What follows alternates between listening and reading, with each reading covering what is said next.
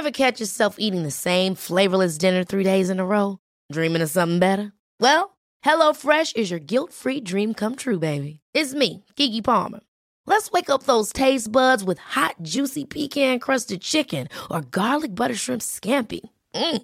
Hello Fresh.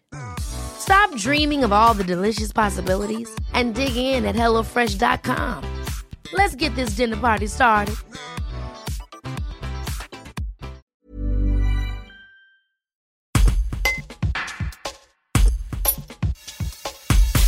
Sur le site du nouvel hôpital de Voiron, elle est la première à avoir emménagé avant même les services de soins.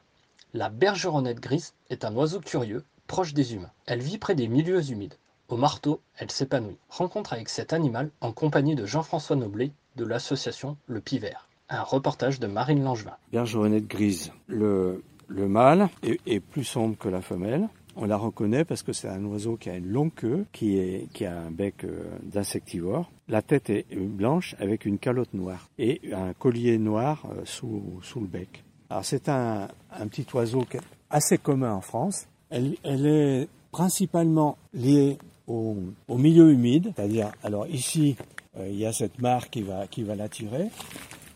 C'est une marque qu'on a, qu'on a créée avec le petit ruisseau qui descend ici qui est une source qui vient de, d'au-dessus, là, comme ça. Et donc, c'est un oiseau qui est insectivore, qui aime bien la présence de l'eau. Et elle est classique dans ce genre de milieu, des milieux ouverts avec de l'eau. Alors, soit des flaques d'eau, soit des ruisseaux, euh, des cours de ferme, parce qu'il y a des insectes. Euh, et là, la bergeronnette, elle a, elle a niché cette année dans l'hôpital. Ah, dans, l'hôpital en bâtiments. travaux. Sur D'accord. les bâtiments.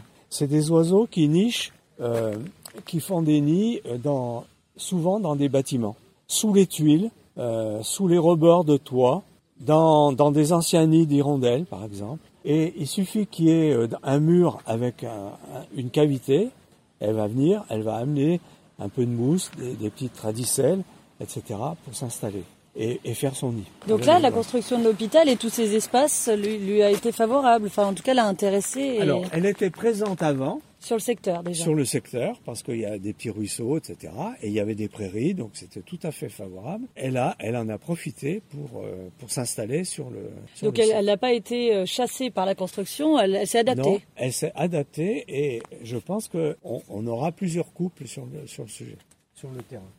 Euh, et alors, elle, elle, quand elle marche au sol, elle, elle euh, ondule de la queue comme ça. C'est c'est pour ça qu'on la reconnaît très facilement. Elle, elle souffre euh, de la disparition des insectes, donc des pesticides, de la modification des zones humides, c'est-à-dire euh, le drainage, euh, euh, l'enfouissement des, ruisseaux, la disparition des, zones humides, le comblement des zones humides, ça, joue pour elle sans problème.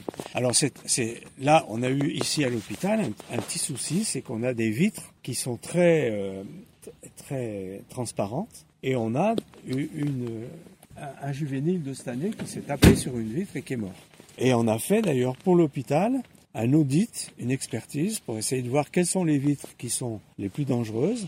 Et euh, ils vont, euh, ils nous ont promis de faire ce qu'il fallait pour que la- les vitres soient beaucoup plus visu- vi- Visible.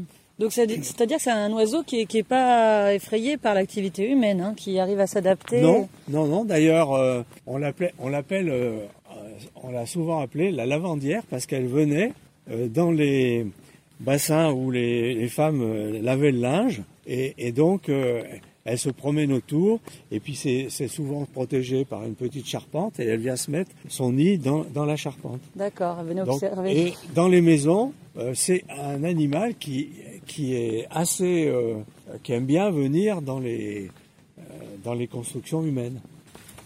Alors, c'est c'est un animal qui, qui peut faire plusieurs périodes de reproduction. C'est-à-dire, euh, là, elle se reproduit euh, au printemps, mais elle peut faire deux ou trois nichés dans, l'année.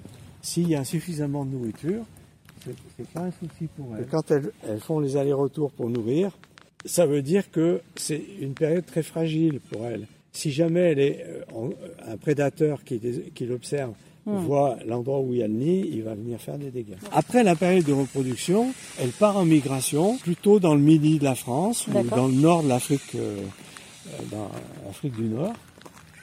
Et à ce niveau-là, elle va euh, passer l'hiver et revenir dès qu'il va commencer à faire beau euh, euh, début du printemps. On a quelques bergeronnettes avec le réchauffement climatique qui restent pendant l'hiver chez nous. Ever catch yourself eating the same flavorless dinner three days in a row? Dreaming of something better? Well, HelloFresh is your guilt-free dream come true, baby. It's me, Kiki Palmer. Let's wake up those taste buds with hot, juicy pecan-crusted chicken or garlic butter shrimp scampi. Mm. Hello Fresh. Stop dreaming of all the delicious possibilities and dig in at HelloFresh.com. Let's get this dinner party started.